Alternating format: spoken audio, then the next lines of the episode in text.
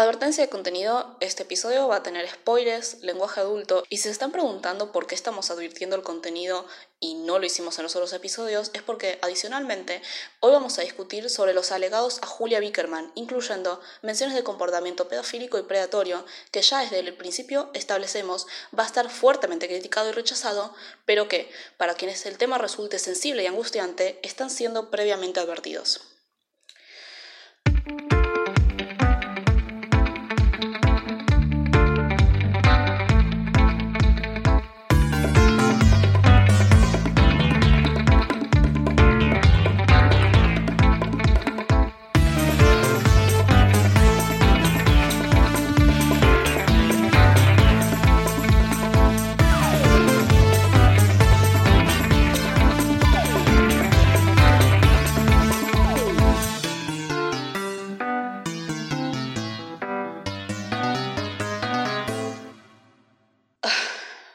Buenas y bienvenidas a Torta Animadas, el podcast en el cual un par de tortas se ponen a hablar de caricaturas y el medio de la animación como plataforma de entretenimiento.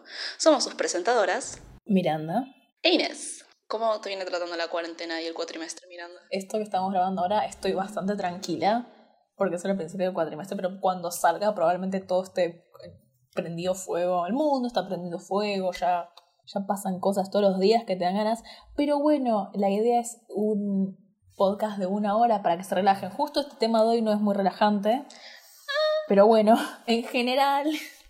O sea, si escuchan nomás la primera mitad creo que van a estar bien. Sí, eso es una cosa que vamos a aclarar. Estamos analizando un programa que ya van a ver, si ya escucharon el capítulo de la semana anterior, saben que es 12 Forever. O, ¿cómo se dice en castellano? 12 para siempre. 12 para siempre. 12 para siempre, buena serie de Netflix. Ahora vamos a hablar de eso, pero queremos aclarar que nosotras vimos la serie mucho antes de que supiéramos las alegaciones de Julia Birkerman y tenemos muchas cosas para comentar de la serie y también obviamente sobre lo que pasó con Julia después. Pero decidimos hacer un episodio en el cual la primera mitad discutamos la serie y las temáticas y la segunda mitad hablemos sobre otras cosas que se revelaron después, Así, si alguien quiere escuchar la mitad del capítulo que no tenga contenido sensible, va a poder. Noticias. Noticias. Nickelodeon confirmó una tercera temporada para los Casagrandes, ya van por la segunda. Jorge Gutiérrez, creador de El Tigre, las aventuras de Manny Rivera, va a sacar una serie animada en Netflix que, por lo que indica su perfil en Twitter, se va a llamar Cooking Maya and the Three and Other Dishes. Sam King, artista de storyboard de los vecinos Green, Clarence y DuckTales, va a dirigir una nueva serie para Disney Television Animation llamada The Ghost and Molly McGee. Sam King, además, también dirigió hace poco su primer episodio en DuckTales, el cual estamos anunciando porque, como pasó hace algunas semanas con The Old House, este episodio básicamente confirma que el personaje de Penumbra es lesbiana, implicando en la misma serie que no tiene interés en salir con terrícolas hombres. Confirmado por la directora Sam King, cómo es lo que pudimos meter. Vimos en Twitter que la novia de Sam King para festejar le regaló una campera de jean toda pintada y tipo ese es el pic lesbianismo. Es tan romántico. Es muy romántico. Es hermoso. Amo el amor. Eh, de vuelta, noticias.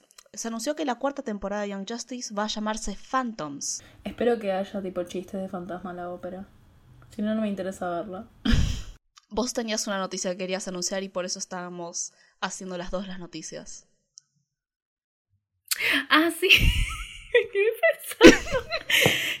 me emocioné hace una semana porque me enteré que va a salir la secuela de Boss Baby, To Boss to Baby. No, no se va a llamar así, pero se llamaría así si yo la dirigiera. Era solo eso, para solo por esa razón estamos haciendo las noticias de a dos. No, también estamos para que te comente cuáles son los ganadores de los semis en cosas relacionadas con animación. Pero mi problema fue que yo no sé mucho sobre premios, entonces cuando traté de buscar diferentes categorías, había como 10.000 categorías y era todo tan confuso y no podía encontrar nada y no entendía nada, entonces solamente voy a mencionar lo que encontré y vos tira tus comentarios. La hicimos muy mal porque yo soy la que sabe sobre premios y vos te lo pusiste a buscar, bueno, Está bien, es la dinámica del programa. Para la próxima. Entonces, Maya Rudolph, que es la jueza en The Good Place, ganó como mejor actriz de doblaje como Connie, la monstruo hormona, en la serie de Netflix Big Mouth. El episodio de Ricky Morty, The Bad of Acid Episode, ganó al mejor programa animado de menos de una hora. Y creo que como mejor corto, no sé bien, Forky Asks Questions, What is Love? le ganó a Robot Chicken de Adult Swim y Fragments de Steven Universe Future. Forky es el bicho de Toy Story. Eh, sí, pero no vi Toy Story 4, puede ser. Me encanta que estemos comentando cosas que ninguna de las dos vio. Vos viste igual tipo Big Mouth, así que... Y, Ricky Morty. Ricky Morty. O sea, viste todo lo que está en esa lista, literalmente salvo lo de Forky. Y yo soy la que podría haber visto la cuarta película de Toy Story y no la vi. Acá también anoté, el lunes en Mob Psycho, yo dijo padre de mierda en la tele. Porque estaba viendo Mob y me choqueó mucho que dijo padre de mierda. Esa es una noticia muy mira, es una noticia muy marginal porque Inés tipo no está aclarando un montón de cosas que es que hicieron el doblaje en castellano de Mob Psycho que nosotros lo vimos hace un par de años en el original y encima lo están pasando en la televisión, así que hoy tuvimos que atrasar nuestra grabación de noticias porque Inés tenía que reservarse media hora para ver el capítulo doblado de Mob Psycho de la segunda temporada que yo tengo ah, hace literalmente un año para que vea y ella dijo, no, ya, ya veré la segunda temporada. Claro, ahora que está en la tele. Eh, gracias a eso pude presenciar a yo diciendo en Cartoon Network, padre de mierda increíble, me encanta la tele. Eh, estén atentos a el año que viene, segunda temporada, sale episodio de Mob Psycho Miranda. No, no. Segurísimo, segurísimo. y vamos a intentar. de hecho, estaría bueno poder intentar. Vos que lo viste en castellano, y yo trataría de verlo en castellano también. Pero bueno, ya veremos cómo sale. Y después lo vería subtitulado. Para complementar. Y porque me encanta. Muy bien, esas son las noticias de ahora. Espera, ¿Jeff Goldon va a estar en Boss Baby? Entonces creo que vamos a empezar ya con la ficha técnica. 12 Forever o 12 para siempre es una serie creada por Julia Bickerman y producida por Shadi Petosky, que también fue la productora ejecutiva de Danger and Eggs, serie animada de Amazon que toma las temáticas de una familia LGBT. También fue producida por Stan Pry, Bradford Bricken y Jeff Holland, que honestamente no sé qué hicieron, yo solo quería mencionar a Shadi Petosky, que va a ser muy importante. Si bien el piloto original se transmitió en Cartoon Network en 2015, en 2017 Netflix obtuvo los derechos para producir y transmitir la serie, en 2019 con un total de 25 episodios de 22 minutos cada uno. Se ha mencionado, eh, Shadi Petowski justamente mencionó varias veces en Twitter que la serie fue cancelada, aún así varios de sus tweets fueron eliminados, así que realmente no se sabe. Pero también está este tema con Netflix de que ya lleva cancelando bastantes series y sobre todo una gran tendencia a series que tienen personajes protagónicos LGBT. Sin embargo, como vamos a decir más tarde, todo el Forever es mucho más complicado que solamente eso. Así que no se sabe realmente el estatus de la serie, eso es lo que quiero decir. Sí. En cuanto a las voces, tenemos a Kelsey Abbott como Reggie, Anthony del Río haciendo la voz de Todd y Jalen Barron haciendo la voz de Esther que son tres actores que la verdad es que no reconocí en ningún lado, tuvieron muy pocos roles. Me pone muy triste ver que los tres actuaron como última cosa en sus créditos de IMDB en 12 Forever y después nunca más. También hay un tema de que está la pandemia y no eran muy conocidos, entonces también por eso puede ser que no tengan laburos. Pero un poco espero que no sea este el último laburo que tengan, porque la verdad es que los tres hicieron muy buen trabajo. Después, cosas que averigüé mirando los créditos y me hicieron muy feliz particularmente es que Stephanie Beatriz, la que a ustedes les gusta de ese programa de, policías, eh, eh, ¿cómo se llama? Brooklyn Nine-Nine, pero que a mí me gusta nada más porque es argentina. Bueno, Stephanie Beatriz hace la voz de Connelly, eh, grande Connelly argentina, noté porque soy re graciosa. Y después está Chris Fleming haciendo la voz de un profesor de arte. y se llama Mr. Fleming. Y tipo, no es que es sin querer, o sea, lo contrataron alguien, alguien en la producción, mucha gente en la producción sabía que el chabón hacía videos graciosos en YouTube y cosas de stand-up y dijeron, vamos a conseguirlo a Chris Fleming para que haga la voz de un profesor de artes, mis derechos. Como vemos ya desde tanto Shadi Petowski, que es una muy importante productora ejecutiva trans que lucha mucho por la inserción de gente trans y de narrativas LGBT dentro de la industria de la animación y sobre todo dentro de la industria de la animación infantil, hasta los actores de voz, justamente si esta Stephanie Beatriz es la, personaje de Brooklyn Nine-Nine que acabamos de decir que era bisexual y Chris Fleming que simplemente... Y la actriz es bisexual también. Por eso, y la actriz es bisexual ya se nota desde el principio que tenemos un equipo muy enfocado dentro de lo que es una narrativa LGBT por dentro y por fuera de la serie, pero lo que es más importante, una construcción de una narrativa, de una experiencia LGBT centrada en lo que es la infancia. Y la infancia es... Y explícita, explícita. Explícita también. A diferencia de otras cosas que hemos hablado antes, hay literalmente un capítulo en el cual eh, el personaje principal eh, les tiene, tiene un enamoramiento de una chica un poco más grande de su colegio. Que es eh, Connelly parte de lo que es inherente de la serie es la idea de la infancia, más bien la idea de la juventud y la construcción de la niñez, que es muy muy importante para Reggie. Justamente la serie empieza con ella cumpliendo 12, por eso es que se llama 12 para siempre, ¿no? Y el conflicto, el clásico conflicto que a veces se toma dentro de estas cuestiones, que es la idea de crecer. Es una narrativa que nos interesa bastante porque es justamente un momento muy clave de la infancia barra adolescencia para tomar ese punto intermedio en el cual una niña, sigue siendo una niña, pero está creciendo, y, que, y narrativas para hacer con ese momento, básicamente lo que sería el coming of age o historias sobre crecer, pueden ser situadas a la edad de 17-18, pero esta edad intermedia entre la niñez y la adolescencia también es muy importante y hay varios dibujos que lidian con este tema. De hecho, el que vamos a hablar en el próximo capítulo también lo hace de una forma parecida y muy distinta al mismo tiempo. No para adelantar, porque total lo vamos a hablar al final del capítulo. Y otra serie que habla mucho sobre este tema es eh, KND, o Los Chicos del Barrio. Te estoy dando, te estoy dando, te estoy dando un momento para, para que tengas tu momento KND. Lo, lo cual nos lleva a algo que a mí... ¿Cuánto suspenso? Fue, fue el pie más incómodo del planeta. Gracias por una risa genuina.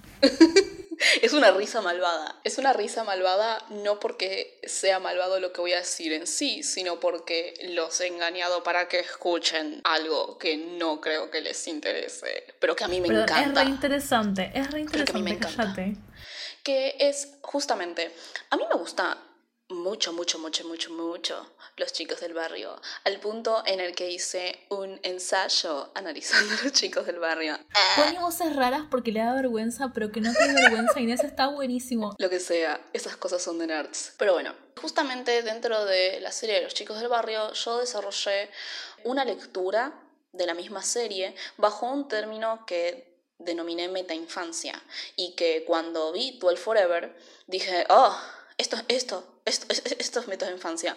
A diferencia de lo que Miranda y cualquiera de ustedes quiera pintar, realmente no soy una persona que tiene mucho manejo de producción académica. ¿Qué significa eso? No puedo realmente producir. Soy, puedo, decir que me gusta investigar, puedo decir que me gusta explicar, pero realmente no soy buena produciendo. Entonces, si ustedes me dicen que es metainfancia, a pesar de que yo más o menos coineé la palabra, no se las voy a poder elaborar muy muy bien, pero sí puedo usar ejemplos. Son tres ejemplos. Igual, eso que acabas de decir, yo y tus ensayos te estamos mirando con una cara de orto, tipo, me estás jodiendo. ¿Vieron el meme ese de Mike Wazowski con cara de Alberto Fernández? Como yo y los ensayos que escribió Vini a través de los años, tipo, me estás jodiendo. Eh, pero bueno, meta infancia. Solamente puedo denominar tres series que justamente tengan presente el concepto de meta infancia, que son Los Rugrats, Los Chicos del Barrio y 12 Forever, lo cual es bastante interesante, no para llenarles el bingo, porque justamente los Rugrats pertenecen a la década de los 90, mientras que los chicos del barrio a la década de los 2000 y 12 Forever a la década de los 2010, específicamente el final de cada década en las tres series. Entonces me parece que eso también al mismo tiempo va a permitir una muy buena evolución sobre este término que aún realmente no pude definir bien. La representación nos lleva a interpretar las características de una persona, ¿no? Entonces, si nosotros vemos, por ejemplo, se toma mucho dentro de la crítica feminista, si vemos un personaje mujer, vamos a asociar ciertas características a su propia persona. Las mujeres van a ser como la mujer que se muestra en la tele. De la misma forma, por ejemplo, se toma mucho esta idea de representación de los personajes LGBT. Un personaje LGBT en la pantalla va a hacer que el público construya colectivamente una idea de lo que es ser LGBT, cualquiera de las letras o LGBT en general. De la misma forma, se toma mucho la idea de la infancia. Cómo se comporta un niño va a influenciar en lo que cada persona que perciba esa media va a construir de ese niño. Entonces, si un niño ve otros niños en la tele que tienen ciertas características, va a interpretar esto es lo que hace que sea un niño. Por ejemplo, sucede mucho niños viendo adolescentes en la media. ¿Y qué es el ideal de ser adolescente? ¿Y qué es el ideal de ser adulto? Entonces, esta es una representación pasiva de lo que es ser niño, ¿no?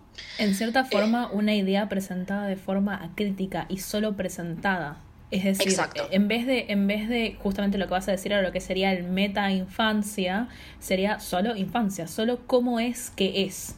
Exacto. Los productores, los escritores, los creadores del contenido ya tienen una idea preestablecida de lo que es el infante y la reproducen, sea o no aplicable al mundo real.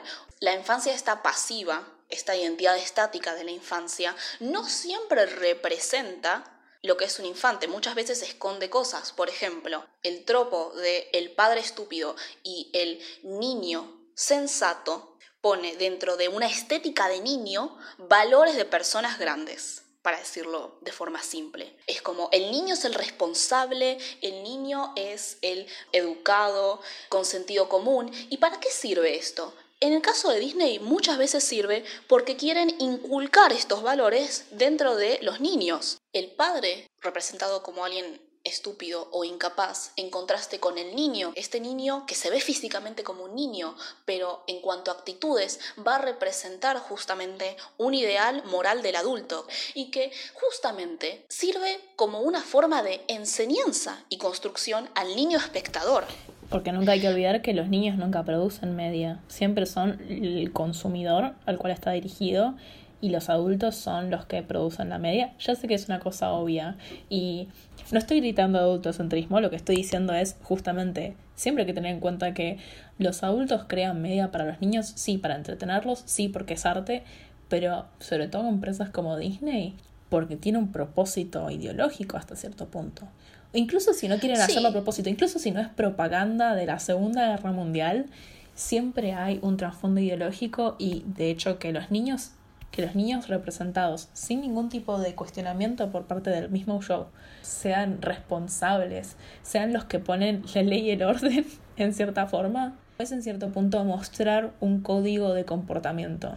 O sea, por un lado sí, hay un hay un aspecto productor, que es decir, inculcarle a los niños que ven la pantalla y ven niños como ellos mismos, pero ven que se comportan como lo que, lo que un adulto quiere que el niño aprenda.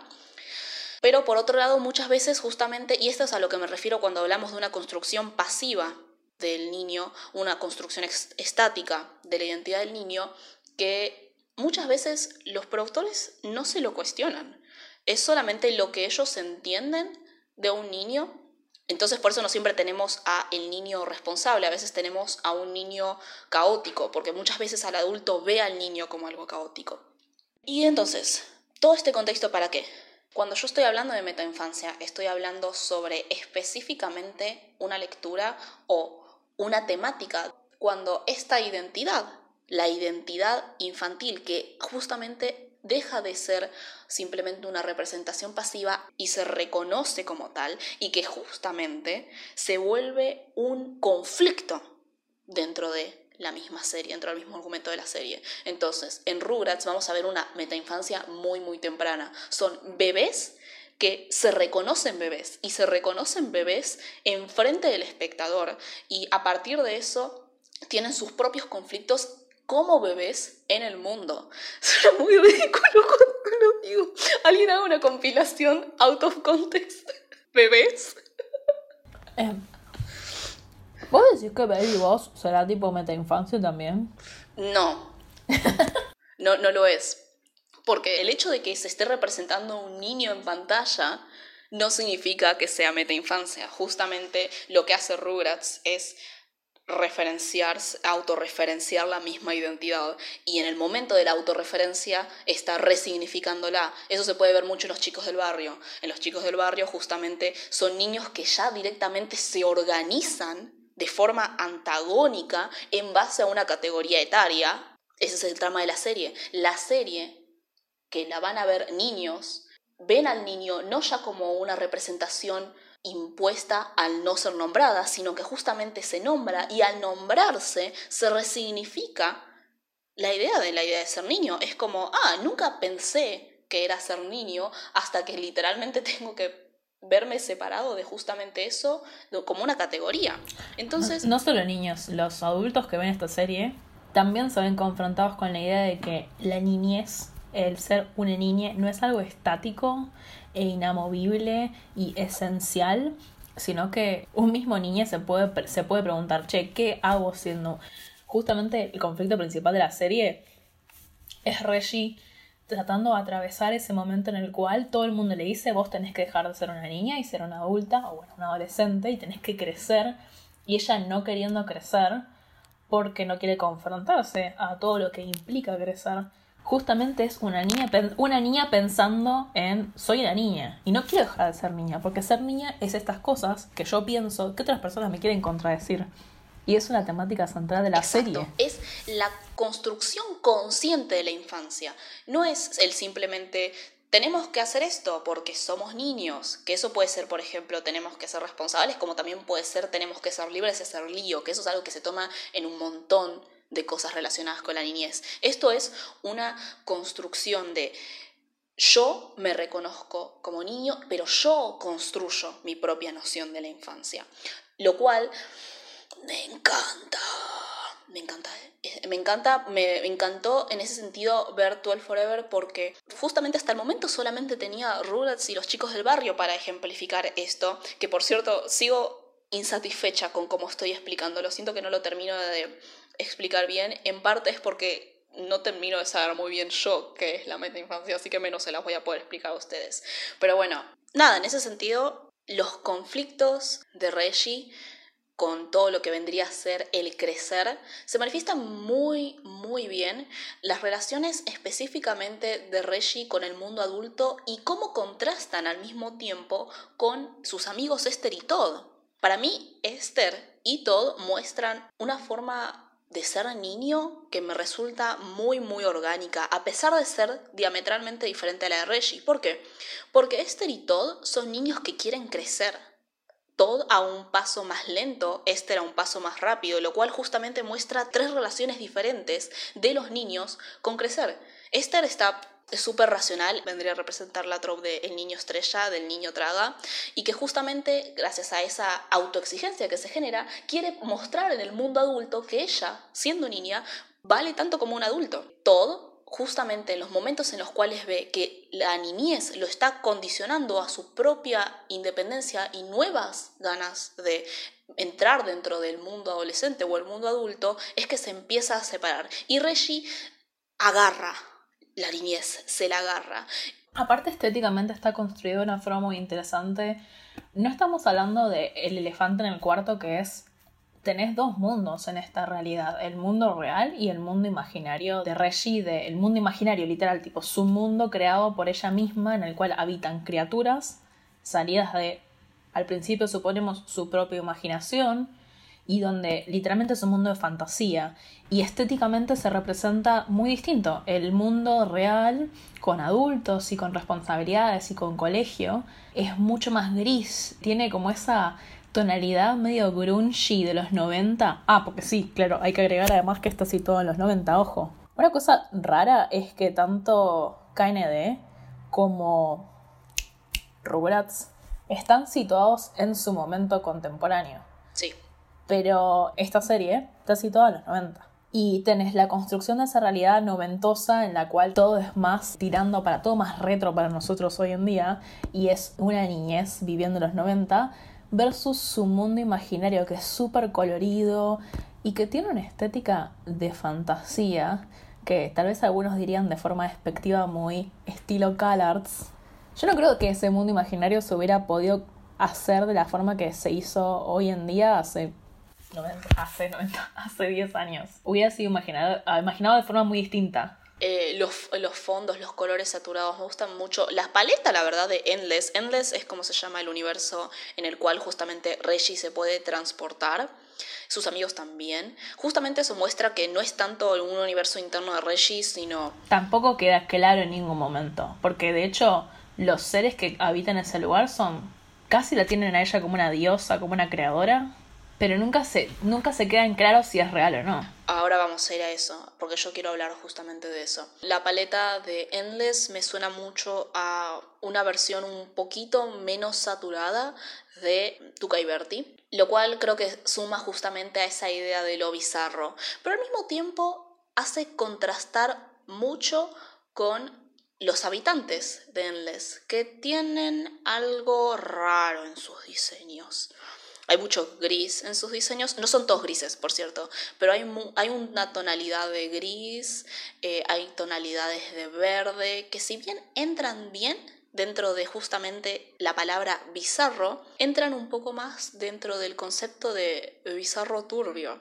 Y a medida hay una disonancia, hay una disonancia de color entre los personajes y el fondo y la paleta en general de Reggie que no me parece que sea sin querer. Es muy no me parece ¿eh? que es muy sutil, pero uno lo va notando y la verdad la serie no sabemos si va a seguir, probablemente no siga, pero a medida que van pasando los capítulos te van tirando cada vez más algunas pistas de que tal vez no todo es perfecto y no todo es tan bueno en ese mundo que es literalmente el escape literal, real de, de Reggie, de sus eh, responsabilidades. Reggie está obsesionada con él, justamente cada vez que tiene problemas quiere estar ahí, no puede estar ahí todo el tiempo. Pero a medida justamente que avanza la serie, este lugar tan ideal que se va presentando, con toda esta gente tan divertida que se va presentando, se empieza a volver como... Lo cierto es que una persona gritando a la cámara pasa de ser divertida a turbia en una cuestión de segundos. Y la serie maneja ese tiempo excelente, porque los primeros episodios, cuando los personajes gritan, los personajes hablan gritando, me encanta eso, porque justamente suma a esa construcción de el niño como justamente alguien con emociones exuberantes y estos personajes en sintonía con la euforia que tiene Reggie, pero a medida que va avanzando la serie es como que el grito se prolonga. Y a medida que el grito se prolonga, empezás a sentirte raro. Y así es como se empiezan a sentir Esther y Todd, que sobre todo en el episodio en el cual Esther y Todd, a diferencia de Reggie, que estaba enferma, se quedaron varios días dentro de Endless, empezaron a darse cuenta cómo eso les estaba afectando su propia visión de una forma negativa, pero que los habitantes de Endless justamente ya estaban tan inmersos dentro de eso que por más de que se muestre de una forma como conflicto del día, el espectador, nosotros lo sentimos como que hay algo detrás de todo esto que es mucho más turbio. O, yo me pregunto, simplemente será que nosotros como adultos encontramos como incómodo la simple rareza y diversión de lo que es el mundo, que eso es más o menos lo que busca construir Reggie, pero no olvidemos, esta serie está construida de forma intencional, entonces estas pequeñas cosas, estas pequeñas cosas que incomodan, claramente buscaban implicar algo dentro del mismo mundo que ya no va a ser desarrollado, pero no hacen menos interesante que estén ahí en primer lugar y qué bien se mezclan, qué bien mezclan todos los aspectos de lo raro. Por un lado, lo raro divertido, como puede ser Reggie, porque Reggie es una niña rara, creo que ahora es tiempo de que hablemos de eso, pero lo raro también como lo que ya te empieza a generar un poco de alerta. Yo creo que, no te lo dije cuando lo estábamos viendo, pero a mí, me, sobre todo porque es muy nerd, pero a mí me pareció mucho como la construcción de Endless, es como un poco la construcción esa que, lo que sería el mundo de los sueños según la teoría del psicoanálisis, como... Y si no, decir según Sharkboy Lava Girl. O según tipo, eh, perdón que cito a Disney, ¿viste intensamente cuando están como grabando un sueño para eh, la nena principal y de repente como que ahí el, el monstruito aparece en la cámara y se ve todo bizarro. Como que no terminan las cosas de tener forma. como que no terminan de estar acabadas. Para mí tiene mucho esa estética Endless, como esa estética de lo, lo no resuelto, lo, lo grotesco, tal vez no de una forma obvia, pero que más te quedas mirando y más se nota. Sí, sí, sí, sí, sí. Hay dos tipos de personajes en Endless. Tenemos los habitantes que estaban en Endless antes de que Reggie llegase y los personajes que se hicieron cuando Reggie los enterró en la arena y cobraron vida. Y hay una... Y ahí tienes un elemento fantástico, otro elemento fantástico de la serie de, de la creación del mundo, que puedes tener habitantes que ya existían, pero también puedes crear nuevos. Exacto, pero justamente esa separación es muy muy crucial porque los personajes que se vuelven más turbios son justamente los que ya estuvieron ahí antes. Todos los personajes que en realidad eran juguetes viejos de Reggie no, no presentan nunca esa cosa de que hay algo que no se está diciendo hay algo que se está implicando que no se va a trabajar más, pero que justamente iba a construir un poco más, algo un poco más oscuro, algo más onda Gravity Falls en el sentido de que como que es divertido y simple, pero al mismo tiempo sabes que hay como algo raro que eventualmente se iba a tocar. Es un elemento un poco como el mundo de Coraline.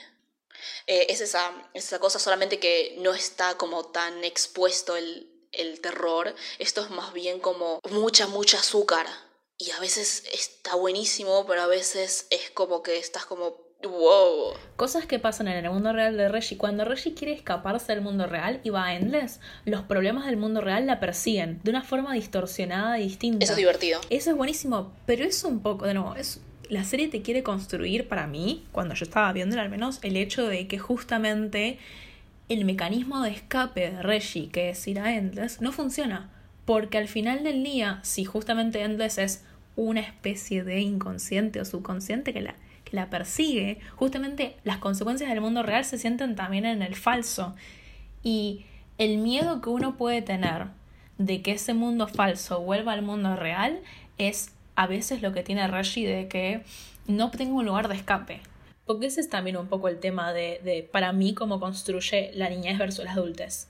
La niñez es escape para Reggie, para mí muchas veces. Es juego, es tal vez incluso hasta solucionar las cosas de una forma creativa, pero no directa como es el mundo real, mundo de los adultos. El mundo de los adultos no es así. El mundo de los adultos le dice muchas veces, no, no, vos no podés escapar a esto, tenés que confrontarlo directamente. Sí. O sea, para mí al menos. Sí, sí, sí. Pero por eso, o sea, yo digo, si ella está constantemente tratando de escapar del mundo real, por qué estaría tratando de escapar de Endless y por qué sería un problema que Endless aparezca en el mundo real, ¿entendés? Porque a veces lo que pasaba es que Reggie tenía un problema en el mundo real, entraba a Endless, se manifestaba de una forma grotesca y rara y fantasiosa el mismo problema. Por ejemplo, el capítulo de el que regalan el sostén. Es la intro. Y el, y el manual ese eh, sí, y ya, ni me acuerdo del orden de los capítulos porque lo vi hace un montón. Pero el que le regalan el sostén y el manual y ella se quiere escapar y justamente está todo el tema con la, la bruja trasero, la Bad Witch, que tiene como todo este tema con el cuerpo y la dismorfia del cuerpo y como aterrador. Y en cierta forma la, la, la Bad Witch siendo un personaje, el único personaje que está sexualizado dentro de toda la serie, es un poco como Reggie va al mundo de fantasía para escapar sus problemas, pero después se encuentra los mismos problemas de nuevo, de forma como bizarreada ahí. Y cuando se quiere escapar de ahí, porque, porque también la, están, la están frotando justamente, siempre está ese miedo de que se sobrepase también el mundo real, como esa fantasía que es ya más incontrolable, porque ese es el problema. Reggie se ve muchas veces eh, superada por los problemas del mundo adulto, ¿no? Y se escapa antes. Pero los problemas del mundo adulto son emocionalmente duros, pero no físicamente duros. Y en Endless es al revés. En Endless, más allá de que sienten angustia muchas veces por el tema de que les esté yendo mal con algo, que estén teniendo algún apuro, esto como manifestado físicamente, como que hay un monstruo que los está persiguiendo, o hay un bicho que les está tirando algo, le tienen que ganar a alguien en una pelea. Y eso a Reggie a veces, muchas veces les gusta, porque es como una opción que no tiene que enfrentar sus sentimientos. Pero es lo mismo, tipo, es muchas veces es el mismo conflicto, solo que expresado de formas diferentes. Ok. Para mí. Sí, el tema es para mí nunca termina de llevarla a pensar prefiero estar en el mundo real antes que en Endless. Es más, el punto un mecanismo de defensa... Estamos teniendo una pelea en vivo en 12 Forever, digo, en el podcast. Por fin, por fin, ¿sabes qué es re aburrido que siempre pensemos lo mismo? Espero que les guste. Yo quiero bardo. Bardo, bardo, bardo. Sí. Para mí, justamente el punto de un mecanismo de defensa es que por más de que tenga sus bajas y sus problemas de estructura, que significa te cuesta salir de ese mecanismo de defensa, el mecanismo de defensa al final del día te permite, justamente uno apela al mecanismo de defensa porque te permite lidiar con situaciones emocionalmente difíciles. Entonces vos tenés razón al decir que Endless es un lugar en el cual Reggie proyecta a nivel emocional los problemas que tiene en el mundo real. Por otro lado, nunca prefiere estar en el mundo real antes que en Endless, y justamente eso es lo que genera su dependencia al mecanismo de defensa, porque para Reggie es mucho más fácil solucionar sus conflictos con crecer, sus conflictos con la feminidad, sus conflictos con las relaciones, con su familia, con el colegio, con lo que sea, si no lo está haciendo justamente de forma directa como lo haría un adulto y lo hace a las piñas y de forma metafórica. Entonces es en cierta forma el mecanismo de defensa en acción, en donde justamente en lugar de confrontar directamente o enseguida con el problema que tiene el mundo real, primero lo lidia de forma metafórica o de forma física dentro de Endless y recién ahí es capaz de poder comprenderlo dentro del mundo real. Endless, al aportarle ese descargue, esa forma de confrontar el tema y ver que lo puede superar, hace que justamente dependa tanto de eso. Y por eso quiere estar todo el tiempo ahí. Porque es mucho más fácil que andar haciendo esa cosa de crecer directamente, sin fantasía. En ningún momento para mí quiere huir realmente de Endless. Y ese es el problema. O sea, por un lado vemos cómo funciona positivamente, pero también vemos cómo es algo negativo específicamente cuando Esther y Todd empiezan a separarse de eso, cuando empiezan a ver que necesitan otras cosas. Sí, tal vez yo estoy un poco eh, proyectando mi propia ansiedad que me da ese mundo. A veces pasa que tipo el personaje de Reggie, de nuevo, repito varias veces porque probablemente nadie de esa serie, la protagonista, está súper contenta con las cosas raras que están pasando en Endless porque le divierten y uno como persona que está viendo le pone muy nervioso tiene esa, esa calidad es excelente de la serie, tipo, te pone nervioso. Vos decís, amiga, ¿cómo estás? ¿Contenta con esto? ¿Está yendo todo mal? Me parece tan refrescante a veces cómo manejan esa bizarrez, pero sí, Reggie es una chica rara. Me encanta eso. Me encanta la representación de chicas raras. Rara con mayúscula, rara como se viste, rara como es tiene una construcción de la niñez, de tipo la nena que vos ves que está en el barro y está toda sucia y no sé, se quiere comer un monstruo que hizo con arena y con pedacitos de madera que encontró por ahí. Sí. Y es muy marcadamente diferente de los demás también. Hace una construcción muy interesante de Reggie, que para ella es totalmente genuina y, y no se siente conflicto, o sea, se siente conflictuada en el sentido de justamente la serie es una indagación acerca de lo que es ser niño y lo que es ser adulto y lo que es transitar esa diferencia. Pero para Reggie le es re natural ser una nena rara podríamos hacer un puente entre esa rara y... Lo puedo decir yo porque soy torta LGBT. no en un sentido malo, en un sentido bueno. En un sentido bueno, porque justamente lo que Shadi Petowski habla sobre la serie, que es una de las cosas que te aparece cuando abrís la Wikipedia de 12 Forever, es que es una historia de una chica queer que está justamente entrando en paz con su sexualidad, con su propia sexualidad. Entonces es muy, muy...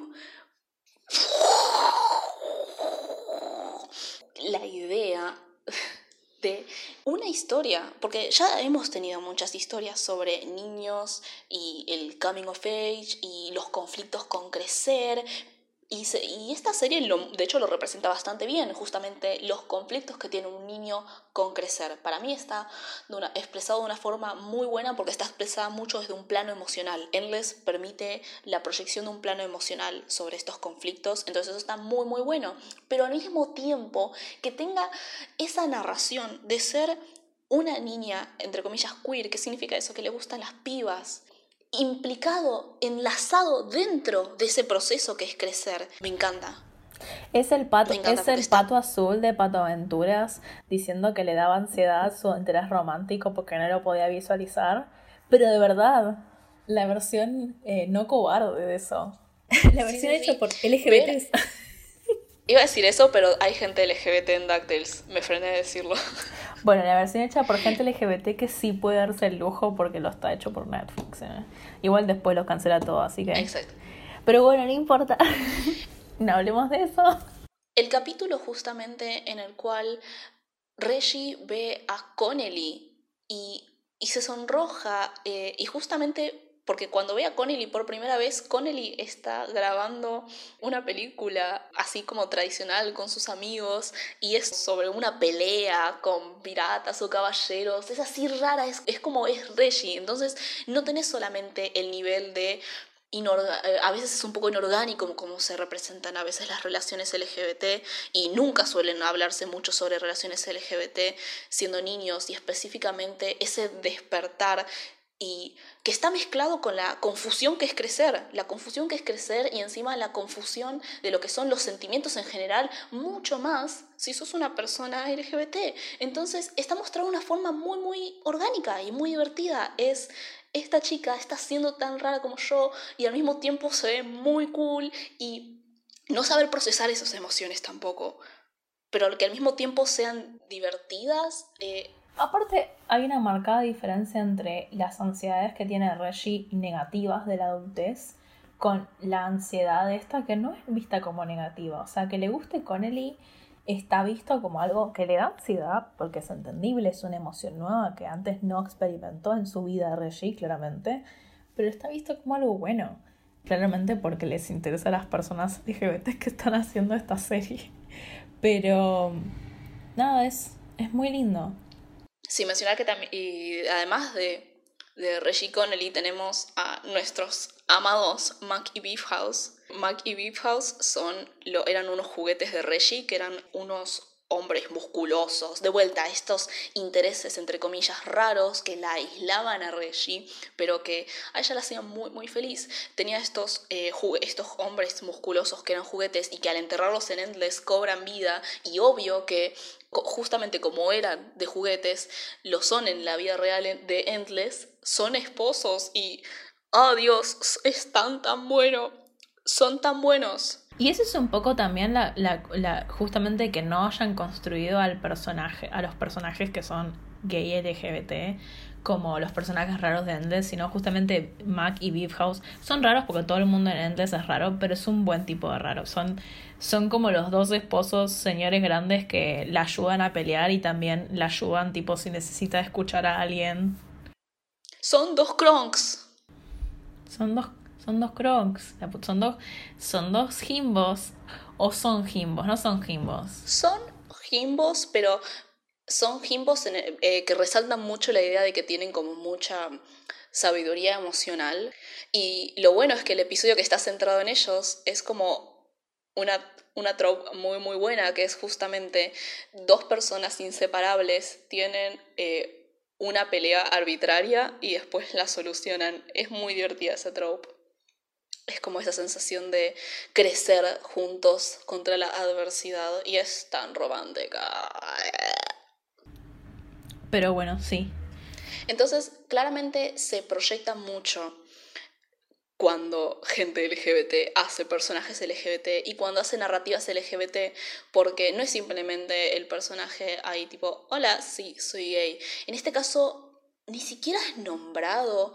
Eh, en el caso de Regina, en el caso de Mackie Beef sí, son novios. Tienen su episodio en el cual se pelean por magia, pero terminan arreglándose. Pero en el, en el caso de Reggie, Reggie nunca hace una referencia directa a lo que le está pasando. Es solamente escenas que vemos nosotros sobre cómo ella ve a Connelly y se sonroja y podemos ver en el propio acting del storyboard de, de cómo hicieron la cosa simplemente lo ves y lo comprendes. Y sin embargo, Reggie sigue con sus problemas de siempre sobre crecer, pero vos te das cuenta de que está relacionado y es muy refrescante y es muy, muy bueno.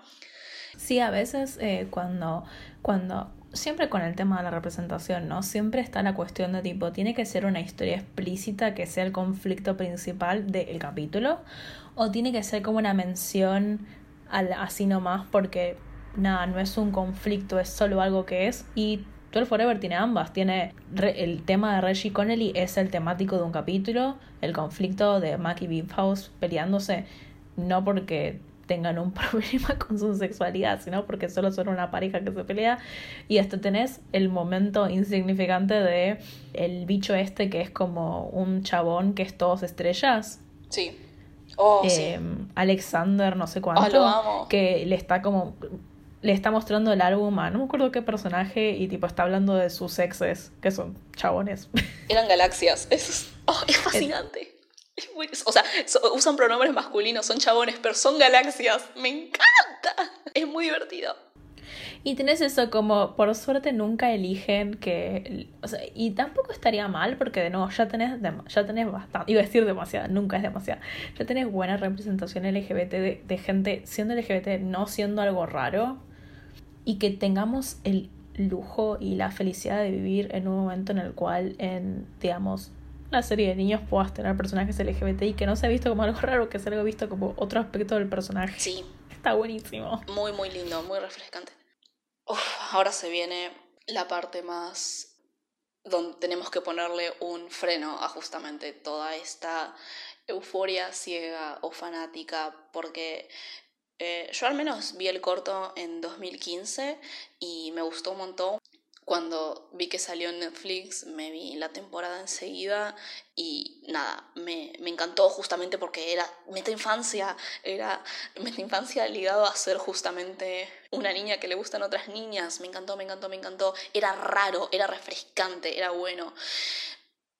Y después surgió el fiasco de Julia Bickerman.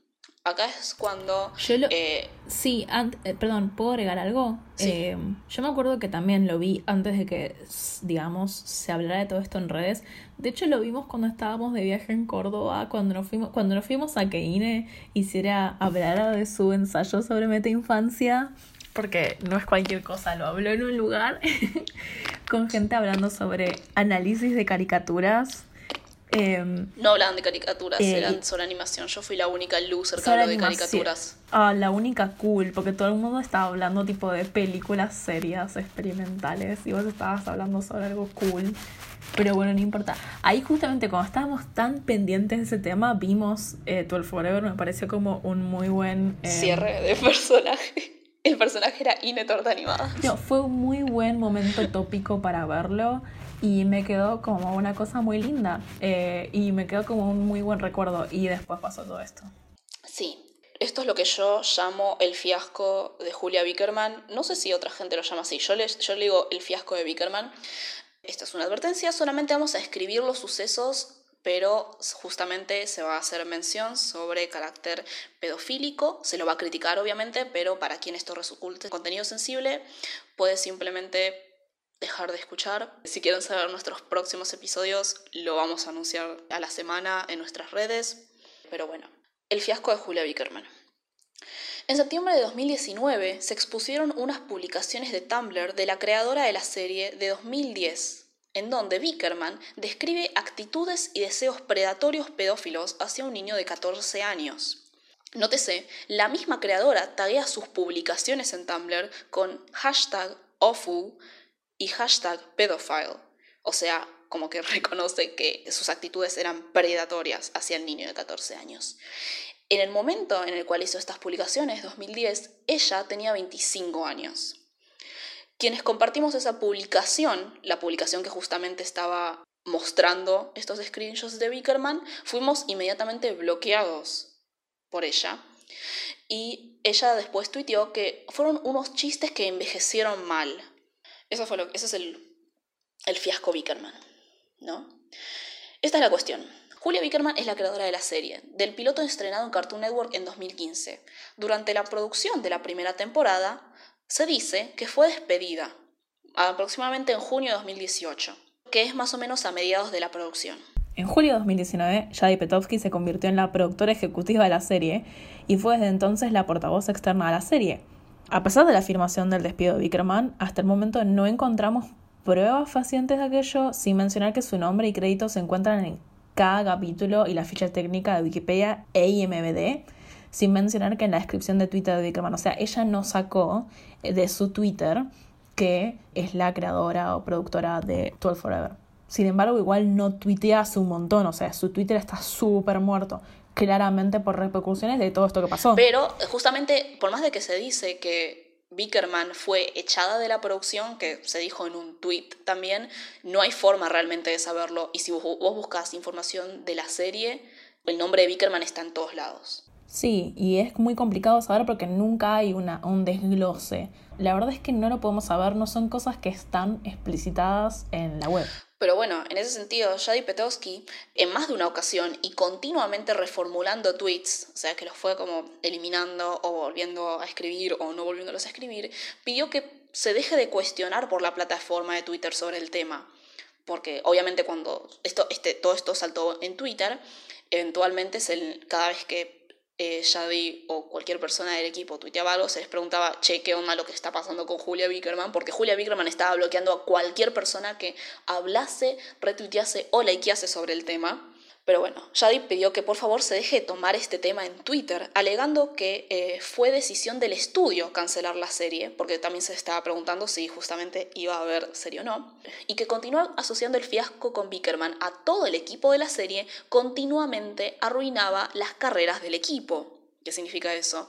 Que el hecho de que se haya expuesto justamente a Bickerman hacía que la gente en Twitter, en lugar de justamente enfocarse en Bickerman, que es la que realizó estas publicaciones y estos comportamientos, se lo estaba repercutiendo al resto del equipo. Supiesen o no, realmente no lo sabemos, todo esto. De todas formas, era una publicación medio escondida de Tumblr. Pero bueno, eso es lo que sucedió. Ahora, la alegación de Julia Bickerman es innegable. Para empezar, eso lo queremos aclarar. No es como, ay, pero no sabemos si lo hizo, no sabemos si no lo hizo. La publicación las hizo que su comportamiento pedofílico también es innegable. Es una mina de 25 años que estaba publicando comportamiento predatorio hacia un niño de 14, lo reconocía como tal y después dice que era un chiste que envejeció mal. Hay que tener cuidado porque estamos en una coyuntura en la cual las tendencias punitivistas están fuera de control no porque justamente no se tengan que denunciar cosas así, sino porque justamente lo importante es que se puedan denunciar y corregir de forma apropiada y no redirigirlas a algo que no llevaría a nada. Entonces, hay que entender que a partir de esa coyuntura, estas cuestiones se vuelven mucho más difíciles de manejar, porque son cosas que, cuando se trata sobre abuso, cuando se trata sobre cuestiones como violencia y pedofilia, ah, puede generar muchísimo, claramente muchísimo dolor y claramente nos va a llevar a una necesidad muy fuerte de eliminar estas cosas, porque no queremos que estén estas cosas. Y eso nos lleva a veces a no pensar, eh, no, no sirve a veces de nada pensar las cosas de forma lógica, porque eso a veces solamente atrasa lidiar con el tema. Si estamos todo el tiempo racionalizando no vamos a poder lidiar con esto, pero a veces necesitamos separarnos un poco de esa emocionalidad, porque ya sabemos que está ahí, porque ya sabemos que pone mal, pero que justamente hay que dedicarle un poco de tiempo a pensarlo con la cabeza un poco más en fría, no porque no sea importante esos sentimientos, sino porque si no pensamos, si no reflexionamos cómo se manifiestan estas cosas, y a veces eso implica conversarlo, equivocarse, racionalizarlo un poco y no simplemente dejar que nuestra bronca se apropie de nosotros, no se va a poder manejar. Hay un entramado bastante complicado muchas veces en estas situaciones, no solo por el tema del abuso y la pedofilia, sino por el tema de que esto pasa sobre todo en espacios donde hay mucha diferencia de poder. No es casualidad, obviamente, que las personas que eh, digamos, terminan revelándose que tuvieron estas actitudes o tuvieron, hicieron estas cosas horribles, son gente que estaba en espacios de mucho poder. Espacios de mucho poder que les dieron el lugar para hacer esas cosas y para que durante muchos años salieran totalmente impunes. En definitiva, que todo esto se haya vuelto complicado no es razón para dejar de mencionar las cuestiones del fiasco de Bickerman, el impacto en la serie y en el equipo de producción, no tiene sentido absoluto tratar de saber la verdad, si Bickerman la echaron, si no la echaron, todo en la interrogación que se le hace a Shadi, incluso a veces la especie de boicot o hostigamiento por redes. Porque no vamos a sacar nada de eso.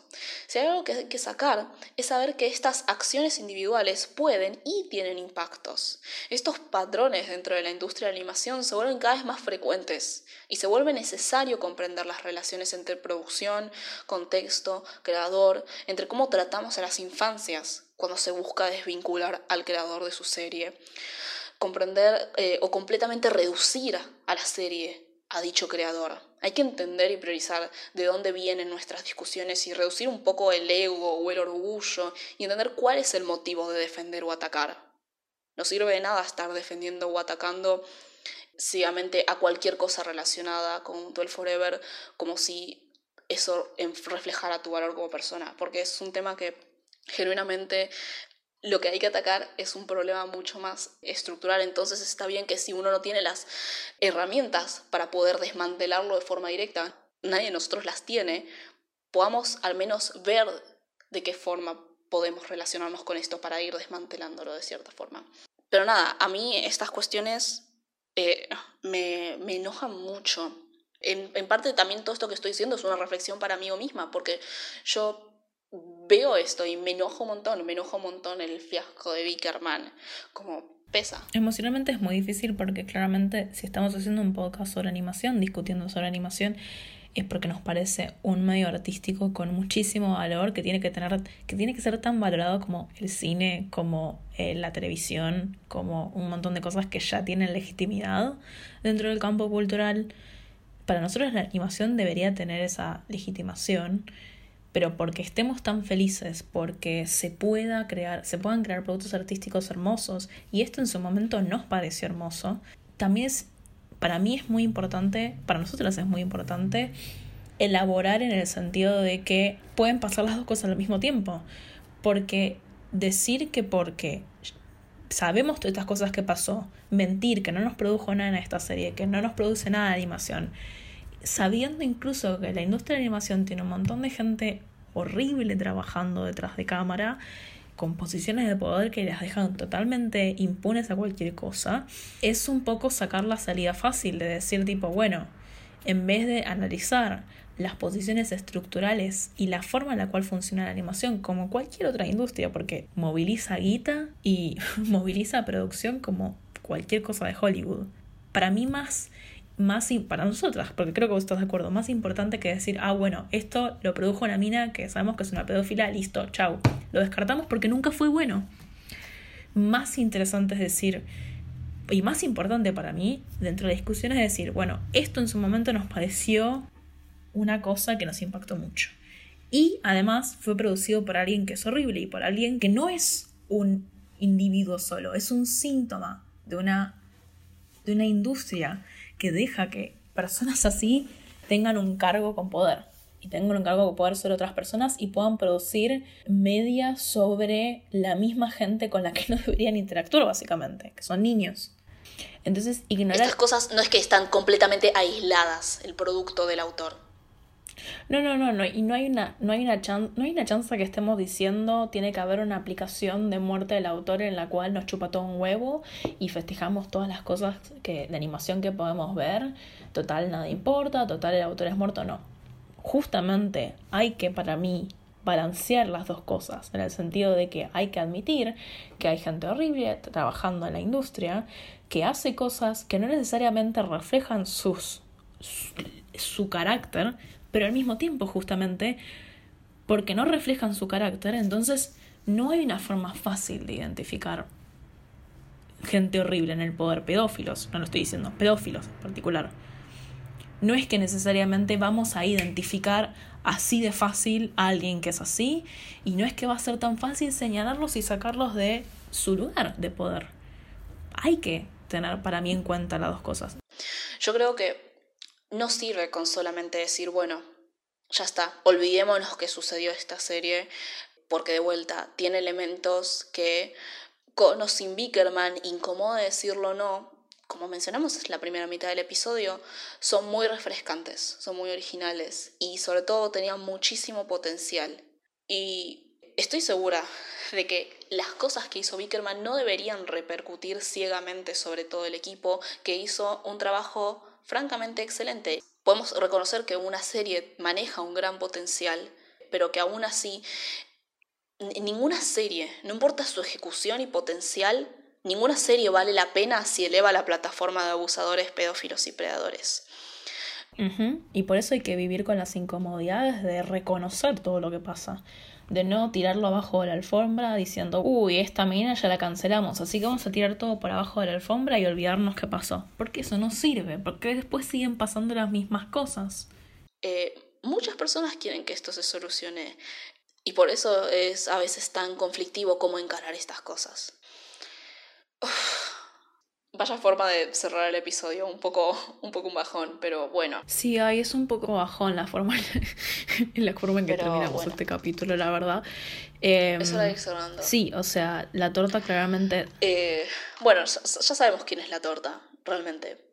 Yo quiero creer realmente igual que si quieres cerrar un poco la cosa con un poco más alegre, es esperar que del potencial que pudo haber tenido esta serie se puedan sacar inspiraciones y cosas y ver que claramente si esto se pudo producir, se pueden producir otras cosas. También el, el, el, no solo el potencial que tiene esta serie, sino también de hecho que vivamos en un momento en el que se esté hablando esto. O sea, es desgarrador enterarse de que alguien que trabaja en la industria de la animación, que tiene que estar produciendo cosas para niños, y en cierta forma creando entretenimiento y cosas que los haga felices, que sea pedófilo, que esté abusando de su poder con la gente con la que trabaja, pero estamos viviendo un momento, una coyuntura en la cual se está hablando de esto, se está hablando de esto de que no se hablaba públicamente y no se discutía públicamente en foros hace 10 años, hace menos.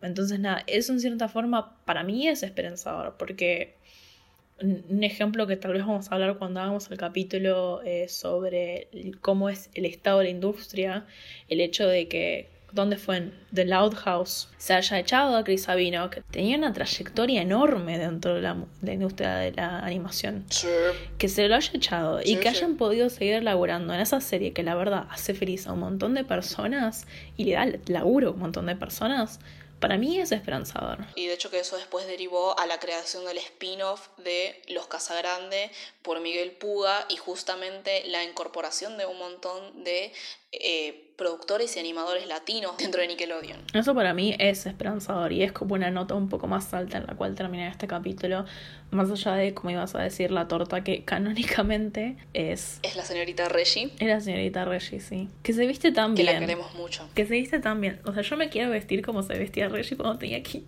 12 años. Muy bien. Eso ha sido todo por hoy. Muchas gracias por escucharnos. Si llegaron hasta acá, la verdad se merecen un premio. Sí, sí si tienen opiniones, si quieren discutir sobre esto, quieren decírnoslas, están más que bienvenidas. O en una nota más positiva, si quieren comentar sobre la cuestión de la meta infancia, si les ocurre lo que sea, lo que sea, lo que sea, pueden, eh, me encantaría que la verdad interactúen con eso, porque de vuelta no es algo que formulé bastante bien, entonces cualquier pregunta me ayuda a formularlo más. Y nada, cualquier comentario, cualquier cosa, saben que está más que bienvenido. ¿Dónde nos tendrían que mandar esos mensajes, Miranda? Bueno, tenemos varias opciones. Primero que nada, arroba tortaanimadas Twitter. Si nos quieren mensajear privadamente por alguna razón extraña, tenemos nuestros Twitters también, arroba axelotolcitos y arroba DikeTunes, sería Inés. Estamos en Instagram, tortaanimadas, el del podcast, y después nuestros individuales, arroba ine.don y arroba axelotolcitos, de nuevo. La música de la introducción fue hecha por Nahuel pueden encontrarlo en Twitter e Instagram como frank-océanos o en SoundCloud y YouTube como Nahuel con W. Los links van a estar en nuestras redes sociales. Muchísimas gracias por escuchar. Eh, ah, no estamos diciendo que... Mira, no tenemos que anunciar el próximo. Estoy con la cabeza ya. Sí, estamos con la cabeza batida. El próximo capítulo que vamos a sacar es la mansión Foster de Amigos Imaginarios. Lo dije bien. Sí, mansión Foster para Amigos Imaginarios de Clay McCracken. Bueno, volvemos al pasado de nuevo. Y nada, cualquier cosa nos pueden mandar un mensaje también sobre eso. Muy bien, eso es todo. Muchísimas gracias por escucharnos, Miranda. Hasta la próxima. Me gusta que siempre te olvidas que tenés que decir eso yo te tengo que decir, Miranda.